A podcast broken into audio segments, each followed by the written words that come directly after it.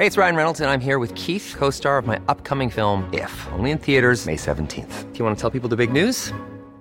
All right, I'll do it. Sign up now and you'll get unlimited for $15 a month in six months of Paramount Plus Essential Plan on us. Mintmobile.com slash switch. Upfront payment of $45 equivalent to $15 per month. Unlimited over 40 gigabytes per month. Face lower speeds. Videos at 480p. Active Mint customers by 531.24 get six months of Paramount Plus Essential Plan. Auto renews after six months. Offer ends May 31st, 2024. Separate Paramount Plus registration required. Terms and conditions apply if rated PG. Dixo presenta Factor Kaiser con Max Kaiser. Dixo is back. Una nueva manera de acercarse a la realidad y de buscar la verdad. Información trascendente.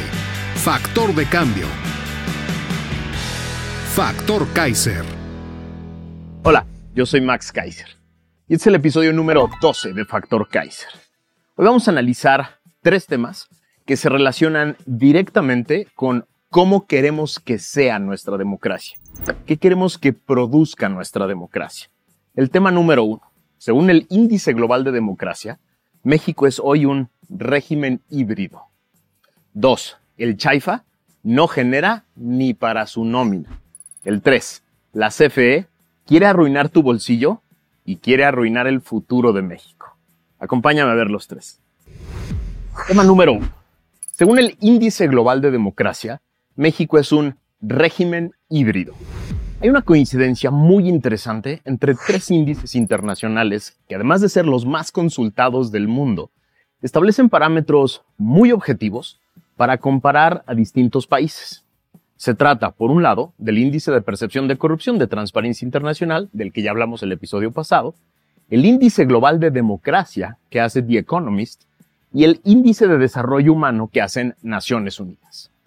Como platicamos en el episodio pasado, el IPC, el índice de percepción de corrupción, es la medición que se hace en un país sobre la percepción que tiene su población de la existencia, penetración, extensión y normalidad de la corrupción y del nivel de impunidad que prevalece en ese país para así poder hacerlo comparable con otros 180 países que se miden en el índice. Por otro lado, el índice global de democracia mide la calidad de la democracia en 165 países, con base en cinco categorías. 1. Procesos electorales y pluralismo. 2. Funcionamiento del gobierno. 3. Participación política. 4. Cultura política. Y 5. Libertades civiles de acuerdo con la calificación que se obtenga en este índice. Los países así se ubican en A, democracia completa, B, democracia con fallas, C, régimen híbrido o D, régimen autoritario. Por su parte, el índice de desarrollo humano que hace el Programa de las Naciones Unidas para el Desarrollo, PNUD, desde hace más de tres décadas, da a conocer el grado de progreso que tiene cada país. Es decir, el IDH, el Índice de Desarrollo Humano, se utiliza para elaborar un ranking mundial de desarrollo. Esta calificación permite, por un lado, seguir la evolución de un país a lo largo del tiempo y por otro, comparar su situación con el resto de los países. Este índice compuesto tiene en cuenta factores sanitarios, educativos y económicos para medir el desarrollo humano de un país, a diferencia de otras metodologías anteriores que se fijaban solo en lo económico. Es decir, este se trata de un índice muy completo que se construyó para ir más allá de la simple medición de la riqueza agregada que se hace normalmente con esta medición de el producto interno bruto para comparar a diferentes países. Así, se trata de uno de los indicadores de bienestar de la población más completos y más desarrollados que hacen comparables a las diferentes regiones del mundo, a las diferentes poblaciones del mundo.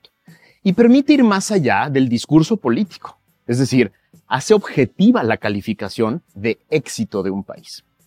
Cuando revisamos los primeros 20 lugares del índice de desarrollo humano de PNUD, encontramos que 14 países también están en los primeros 20 lugares del índice de percepción de corrupción y en los primeros 20 lugares del índice global de democracia.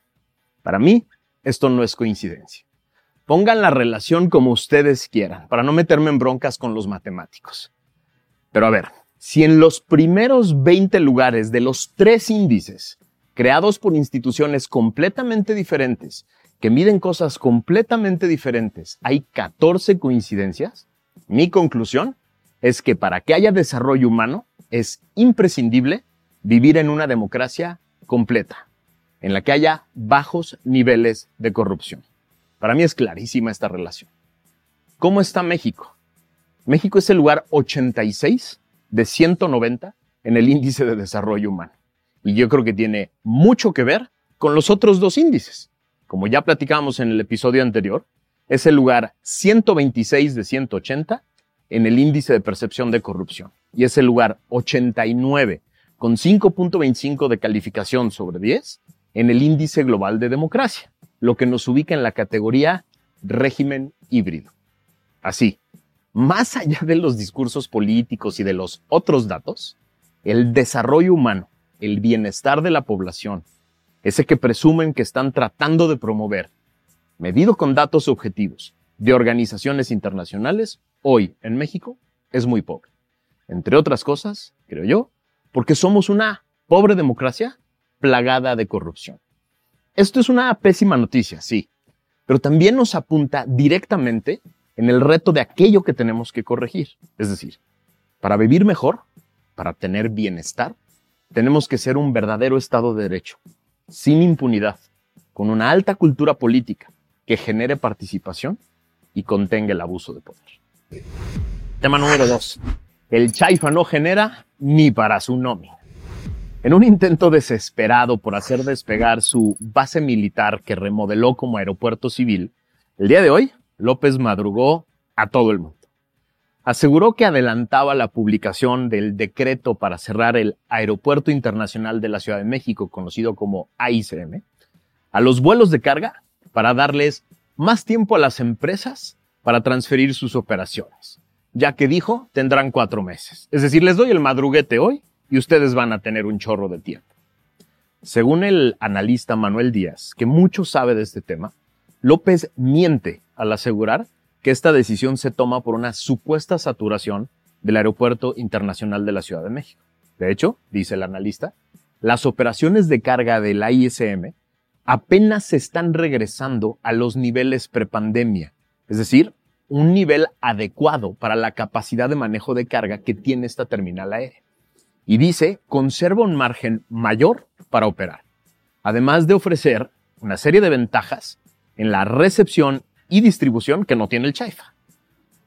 Por un lado, el Aeropuerto Internacional de la Ciudad de México cuenta con la suficiente infraestructura para poder tener bodegas, recintos fiscales, aduanas, equipamiento especializado para contenedores, personal de tierra, mecánicos y un largo, largo, etcétera, con lo que no cuenta el Chaifa. Pero además, tiene interconectividad, la necesaria para distribuir la mercancía tanto por tierra y por aire. El Chaifa, en cambio, asegura el analista, carece de toda esta infraestructura. Se encuentra mucho más lejos y no está interconectado por vías terrestres ni por vías aéreas.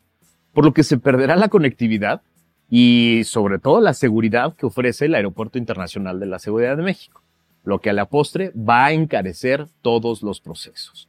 Una piedra más para la economía. ¿Por qué la necedad entonces? Porque el Chaifa no genera recursos ni para pagar su nómina. En una nota de ayer del periódico El Universal, nos enteramos que el Chaifa tuvo un ingreso total el año pasado de 139 millones de pesos, pero su nómina vale 384 millones de pesos por año. Es decir, la nómina vale el doble de lo que ingresó en todo el año pasado. Un desastre absoluto. La Secretaría de Hacienda y Crédito Público tuvo que transferirle solo el año pasado 1.282 millones de pesos, con lo que se podrían comprar alrededor de 24 mil tratamientos de quimioterapia para niños con cáncer. Es decir, Mientras los nuevos aeropuertos de todo el mundo son fábricas de dinero, el Chaifa es otra máquina incineradora de recursos públicos que produjo este gobierno. Tema número 3. La CFE quiere arruinar tu bolsillo y el futuro de México. Esta semana nos enteramos de que Bartlett, este oscuro personaje, te quiere hacer más difícil la cuesta de enero. Sí. Este jovenazo que dirige la CFE, más famoso por tirar el sistema electoral en 1988 y por su muy oscuro pasado en casos gravísimos de corrupción, que por su solvencia técnica en materia energética, confesó apenas esta semana que en 2023 habrá un incremento en las tarifas eléctricas para los hogares. El primer aumento significativo desde enero del 2017. Aunque dijeron que la luz no iba a aumentar, sí va a aumentar. Este golpe se sentirá de manera muy especial en los negocios de la Ciudad de México, que pagarán mucho más por la electricidad durante 2023, sobre todo en algunas alcaldías. Además de la inflación, el excedente de costos observado durante el año anterior y el esperado para este año llevó a la Comisión Federal de Electricidad a elevar hasta 42% el cargo fijo de las tarifas de pequeña demanda de baja tensión, PDBT. Esto según una nota de expansión apenas del día de ayer. Según expansión, para este año, en las alcaldías de la división Valle de México Sur de la Ciudad de México, así como en algunos municipios mexiquenses dentro de esta misma delimitación, el cargo fijo de la tarifa mensual de consumo de hasta 25 kilowatts al mes se elevó 42.2% en comparación con febrero del 2022. ¿En dónde aumentará el costo de la electricidad en la Ciudad de México? Álvaro Obregón, Coyoacán, Coajimalpa, Iztapalapa, Magdalena Contreras, Milpalta, Tláhuac, Tlalpan y Xochimilco. Estas son las alcaldías de la división Valle Sur que se someten a estas nuevas tarifas, a golpear a los negocios de estas demarcaciones. A ver, en el mundo moderno, las economías están sustentadas en la energía eléctrica, no solo como el energético más importante del presente, sino como la columna vertebral del desarrollo del futuro de ese país. La energía eléctrica es la que mueve a un país o la que hace que el país estanque. Hay tres cosas que te importan a ti y que impactan directamente a tu familia en materia de energía eléctrica. Uno, ¿cuánto te cuesta? Dos, que la tengas sin interrupciones en donde la necesitas. Y tres, que se genere sin destruir tu entorno. Para que estas tres cosas que te impactan directo a ti y a tu familia se den de la manera que tú y yo esperamos, hay cinco elementos cruciales que debemos entender. Uno, cómo se genera. Dos, quiénes la generan. Tres, cómo se distribuye. Cuatro, cómo se regula la generación y la distribución. Y cinco, qué papel juega el gobierno. A ver, en el mundo desarrollado, las democracias más exitosas, de las que hablamos en el primer tema de este episodio, es decir, las que generan mayor bienestar a su población, todas, todas estas democracias han tomado decisiones muy importantes en estos cinco temas. En materia de generación de electricidad, no solo permiten, sino que impulsan con todo tipo de políticas y recursos la competencia entre jugadores del sector privado, para que estos desarrollen nuevas tecnologías que permitan una generación de electricidad cada día más limpia, cada día más barata, cada día más continua y cada día más eficiente. En materia de distribución, se generan alianzas con el sector privado, entre el gobierno y el sector privado, para poder alcanzar cada casa de cada poblado, de cada región del país, al menor costo posible y con la mayor justicia posible. Que haya luz en todos lados.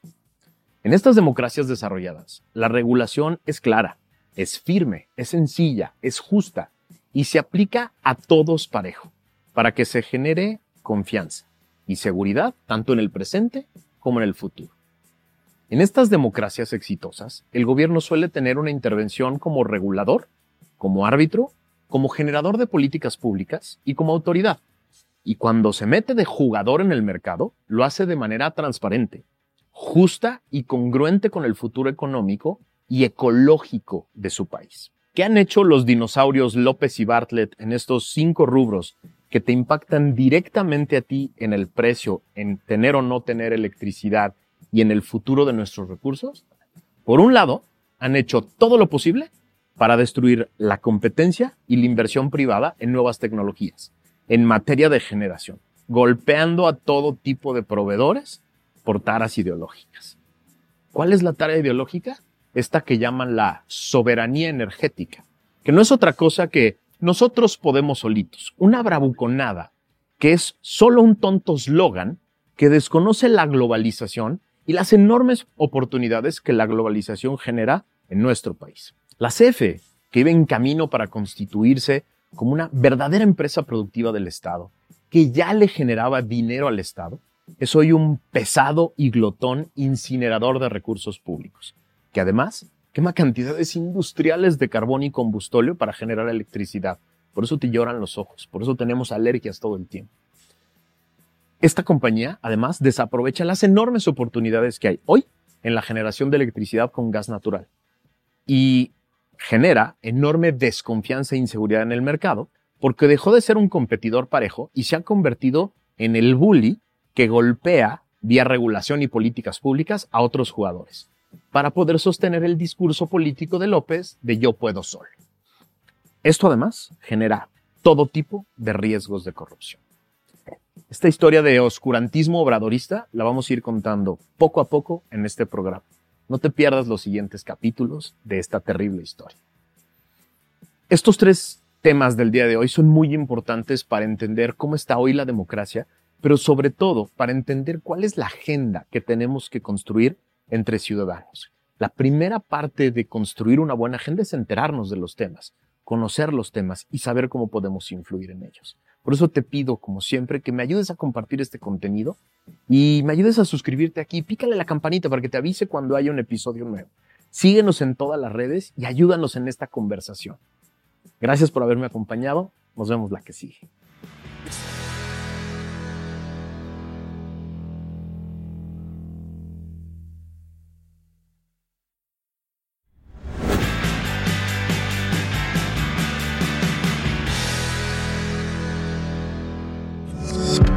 Dixo is back.